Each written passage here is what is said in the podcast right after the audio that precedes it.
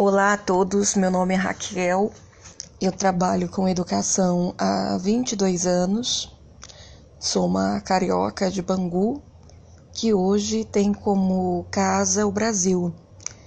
Eu, devido ao meu trabalho no Grupo Santilhana, faço supervisão de cultura colaborativa na diretoria de inteligência em rede e visito escolas literalmente no Brasil todo essas fronteiras né, entre os estados é algo que nos convida a pensar por que, que a gente fica tão separado, quando na verdade nós somos um país, um povo, deveríamos ser.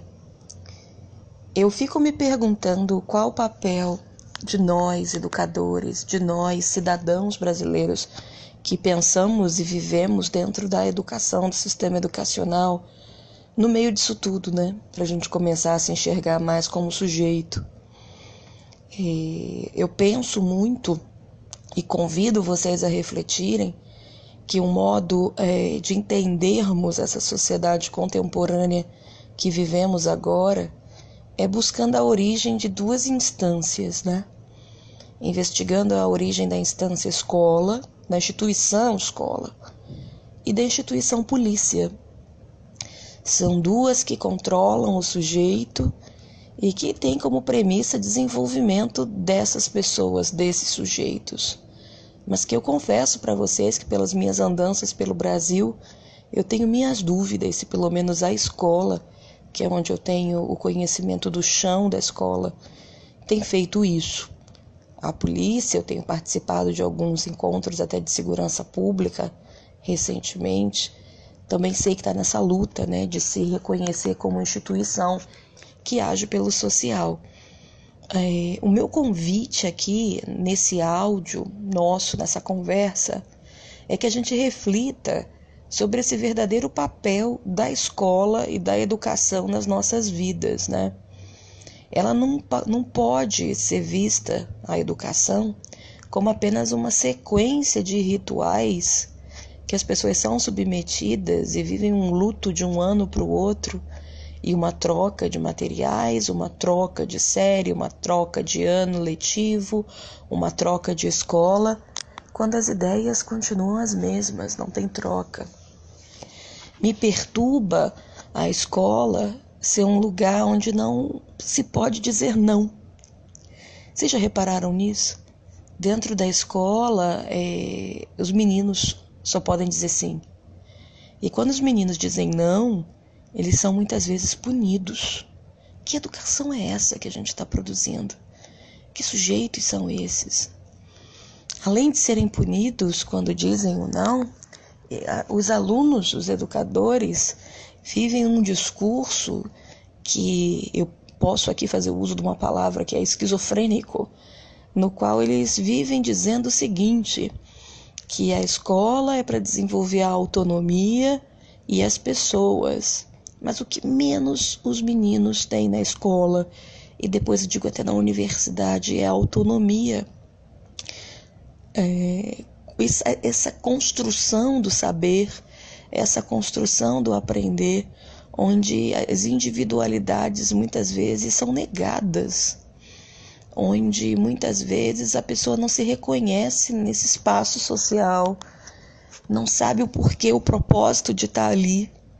E volta a dizer, vai seguindo ritual atrás de ritual. E nós chancelando isso, né?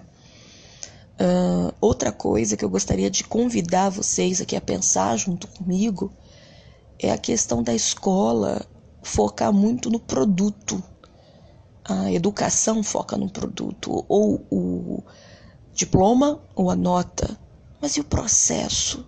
Onde fica? O aprender com o outro, o aprender na cidade onde vive, se reconhecer como cidadão, o aprender como direito constitucional garantido. É, é direito, está na Constituição de 88. E nós não garantimos esse direito à nossa população. Eu venho de um bairro bastante humilde no Rio de Janeiro, chamado Bangu. E eu costumo sempre dizer para as pessoas a minha origem por um motivo. quando hoje me vem atuando profissionalmente, eu falo que sou do Rio de Janeiro e falo que sou de Bangu, as pessoas reagem com uma cara de misto de espanto e de talvez não aceitação do que a própria ideia deles preconceituosa tinha do bairro. Ser periférico no Brasil, ser suburbano no Brasil, ser não branco no Brasil e querer trabalhar com pensamento, com educação na academia é difícil? Será que tem espaço? Será que a educação contempla as periferias? Será que a nossa educação contempla as pessoas que não são as privilegiadas, vamos botar assim, pelo status quo do que é ser inteligente, do rótulo social ao rótulo físico? É algo para a gente discutir, né? E qual o papel da educação em empoderar esses sujeitos que estão na periferia, não só nas periferias geográficas, mas nas periferias de raça, de assujeitamento, para que eles possam sim se entender como sujeitos, como parte das cidades, cidadão, e poder aí sim dizer que nós temos um país de fato, poder dizer que aí sim nós temos um Estado, um Brasil, uma democracia, onde as pessoas podem expressar suas opiniões com tranquilidade, com calma, umas respeitarem as outras e entender que as instituições, essas instâncias sociais, como eu falei antes, a escola e a polícia, têm origem, mas tem uma origem humana. Somos nós que criamos essas instâncias. E se criamos, precisamos saber para quê, para onde e por quê. Então, esse é o meu convite a cada um de vocês hoje aqui que está ouvindo comigo essa, esse bate-papo, para que a gente repense e a partir da educação a gente possa juntos fazer essa revolução, mas primeiro em cada um de nós, né? Revolucionar sendo o que somos e nos respeitando sendo o que somos. Obrigada.